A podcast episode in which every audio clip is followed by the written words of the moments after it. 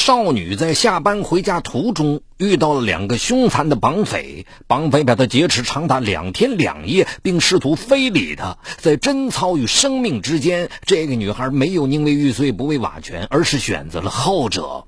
可是虎口脱险之后，对于如何面对自己的未婚夫，这成了一个问题。敬请收听本期的拍案故事：被绑之后。家住湖北孝感孝南区某食品公司二十四岁的女会计罗小雪，计划二零零六年春节和男友江宇结婚。二零零五年十二月六日晚上十点，在加班后回家的北站路上，突然在她身后的面包车上下来两个人。他连两个人长什么样子、面包车的颜色都没看清楚，就被几只有力的大手捂住嘴巴和眼睛，推入面包车内。众歹徒用宽胶带粘住他的眼睛和嘴巴时，罗小雪拼命挣扎，不肯就范。只听一个操普通话的声音凶狠地吼道：“他妈的，你被绑架了！再闹把你做了，让你尸骨无存！”罗小雪听到自己被劫持了，就立即停止了反抗。很快，他被歹徒紧紧地蒙住眼睛和嘴巴，并被捆住了手脚，连手指和脚尖都用胶带紧紧地裹起来，动弹不得。然后，他就像一个包裹一样被扔在车的过道上。车开得飞快，又是晚上，他对北站那片又不熟，根本不知道车在向什么地方开。一会儿，一个绑匪气呼呼地对罗小雪吼道：“他妈的！”手机怎么还是老款的？另一绑匪搜查他的钱包之后说：“出门也不多带点钱，才三百多块钱现金，真他妈倒霉！还算好有一张中国银行卡。”这段时间，江宇打了罗小雪两次电话，一直没人接。绑匪威胁罗小雪说：“要活命的话，告诉我们卡上有多少钱，密码是多少，说错一样就让你去见阎王。”罗小雪听后低头沉思。他知道，根据自己所处的环境，已经没法指望任何外面的力量来营救自己了。面对凶神恶煞般的绑匪，要想生还的话，只有与绑匪合作，通过交流对话，也许还有一线生还的希望。他决定先稳住绑匪的情绪，让他们不至于马上对自己下毒手，拖延时间，以便想逃生的办法。于是，罗小雪对绑匪说：“你们不要伤害我。”我告诉你们密码，我的卡上大约有一万多块钱。绑匪很快在城中找到中国银行的自动取款机，然后下了车，一会儿人就回来了。他们取到了钱，回车后高兴的直吹口哨。大约一个小时后，面包车停到了离城很远的郊外，罗小雪被抬进楼内一张只有一张床的狭小房间里。到了地方。歹徒才解开他眼睛上的黑布，他这才看清了面前两个男人的面目：一个高大威猛、凶神恶煞，另一个看上去才十八九岁，戴着眼镜，很温和的样子。当江宇再次用手机拨打罗小雪手机，发觉已关机时，一种不祥的预感涌上心头。他立即找车和朋友赶到北站附近所有的道路上寻找，一直找到夜里三点钟，一点关于罗小雪的蛛丝马迹都没有。江宇怀着焦急不安的心情回家等消息，在电话机旁度过了一个不眠之夜。第二天，江宇如实把情况告诉了罗小雪公司领导。公司领导闻讯后忧虑万分，马上安排专人向幺二零和所有的医院、急救中心、交警服务台寻找人的下落，但仍然没有罗小雪的任何消息。公司很快通过公司保卫科向幺幺零报警。因为歹徒觉得罗小雪的一万元太少，在取完这些钱后，很快就决定再敲诈罗小雪的家人一笔。当着罗小雪的面，他们用他的手机拨通了江宇的电话。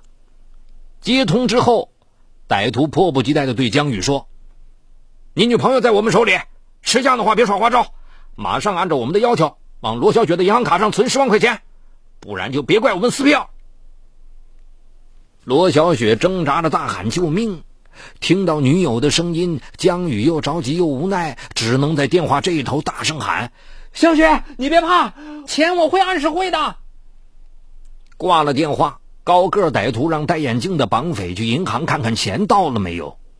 眼镜前脚刚走，高个后脚就把罗小雪抱起来扔到了床上，开始拉她的裤子拉链。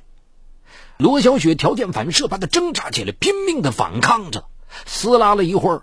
高个显然是不耐烦了，拉开床头的抽屉，摸出了一把水果刀。你乖乖的听话，不然……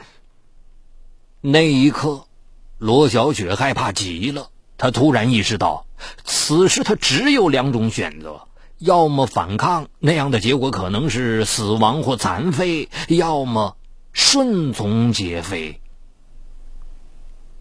短短的几秒钟沉默。对罗小雪来说，却像一生那么漫长。也就在这短短的几秒钟里，罗小雪做出了一个艰难的决定。她把一直护着长裤拉链的手慢慢松开来，然后紧紧的闭上了眼睛。可是，尽管如此，当高个压在他的身体上时，他还是止不住流下了屈辱的眼泪。见此情景，高个又得意又不耐烦的说着：“别哭了，老实点儿，我保证让你活得好好的，说不定再赏个压寨夫人给你当。”听着绑匪的话，罗小雪心里突然电光火石般一闪，她停止了哭泣，睁开眼，故作娇嗔的说：“你欺负了人，还不许哭吗？我今后还怎么嫁人呢？”听到这话。高个竟有点不好意思的嘿嘿笑了。两个小时后，眼镜顺利的取到了钱。这番折腾之后，他们对罗小雪的态度也和善了许多。特别是高个，在和罗小雪鱼水之欢之后，对他的态度明显好转了很多。他不仅亲自带着她上厕所，还让眼镜从外面带点好吃的回来给她吃。见此情景，罗小雪趁机对高个说。我刚大学毕业，工作不到半年，父母年老多病，退休工资又低，需要照顾。如果我遭遇到不幸，以后的日子他们怎么办？钱你们已经收到了，你们不如行行好，放我一马。高个子说：“现在还不行，我们要的数还有点缺口。你们家反正有钱，不如再给我们一点。”高个的话让罗小雪听出点玄机。在一番巧妙试探后，罗小雪明白了前因后果。原来高个是眼镜的姐夫，眼镜的姐姐也就是高个的老婆，因为肾衰竭卧床已久，虽然花了好几万来治，但一直没见起色。医院最终建议他换肾，可是需要一笔巨额资金，走投无路之际，两人就想了这个铤而走险的办法。他们原来的计划是抢两到三个人。没想到罗小雪家里一次就打过来十万元，他们觉得有戏，所以索性决定再从罗小雪这里弄点儿。哎，说实话，我和我老婆感情挺好的，要不是她在床上躺的时间太久了，我实在憋不住了，我也不会做什么对不起她的事儿。高个说着，脸上竟泛起一抹羞涩。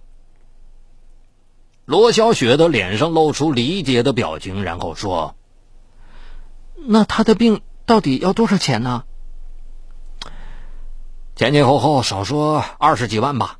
医生说手术后每个月还得好几千块钱维持着。那你就打算一直靠这种方法来挣钱？”见高个愣了一下，罗小雪继续说：“你想过没有？这种方法是很危险的。”万一被警察抓住了，你老婆怎么办？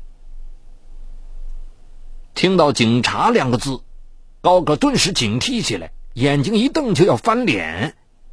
罗小雪赶紧说：“我不是说我要报案，我是说这样下去不是办法，你得想一个长久之计，比如学一门技术什么的。”说着，罗小雪就开始头头是道的给他分析起学什么容易上手，什么容易赚钱。刚开始，高哥的脸还紧绷着。当听到罗小雪说她的男朋友开了那个店后一个月就挣了十二万时，慢慢的也来了兴趣，开始问这问那。后来外出给罗小雪买吃食回来的眼镜，看到高个和罗小雪谈的热火朝天，眼镜有些不满的皱了皱眉头。这个细节没有逃过罗小雪的眼睛。时间很快到了十二月八日晚。这天晚上，趁高个有事外出之际，罗小雪突然挣扎着跪在地上，对眼镜说：“求求你杀了我吧，我再也不想活了。”你这什么意思啊？我们又没虐待你。可这样比杀了我还难过呀！罗小雪于是含着眼泪诉说了被高个强暴的事。见眼镜不相信，罗小雪顾不得羞涩，对眼镜说：“床下还有他昨天用过的卫生纸呢。”说着，又说出了高个的隐私部位一个明显的生理特征。听着罗小雪的话，眼镜的脸顿时涨得通红。罗小雪装作并不知道高个和他的关系，继续火上浇油。他说他对我一见钟情，还说要把家里那个病得半死不活的老婆休掉。对了，他说他老婆患了绝症。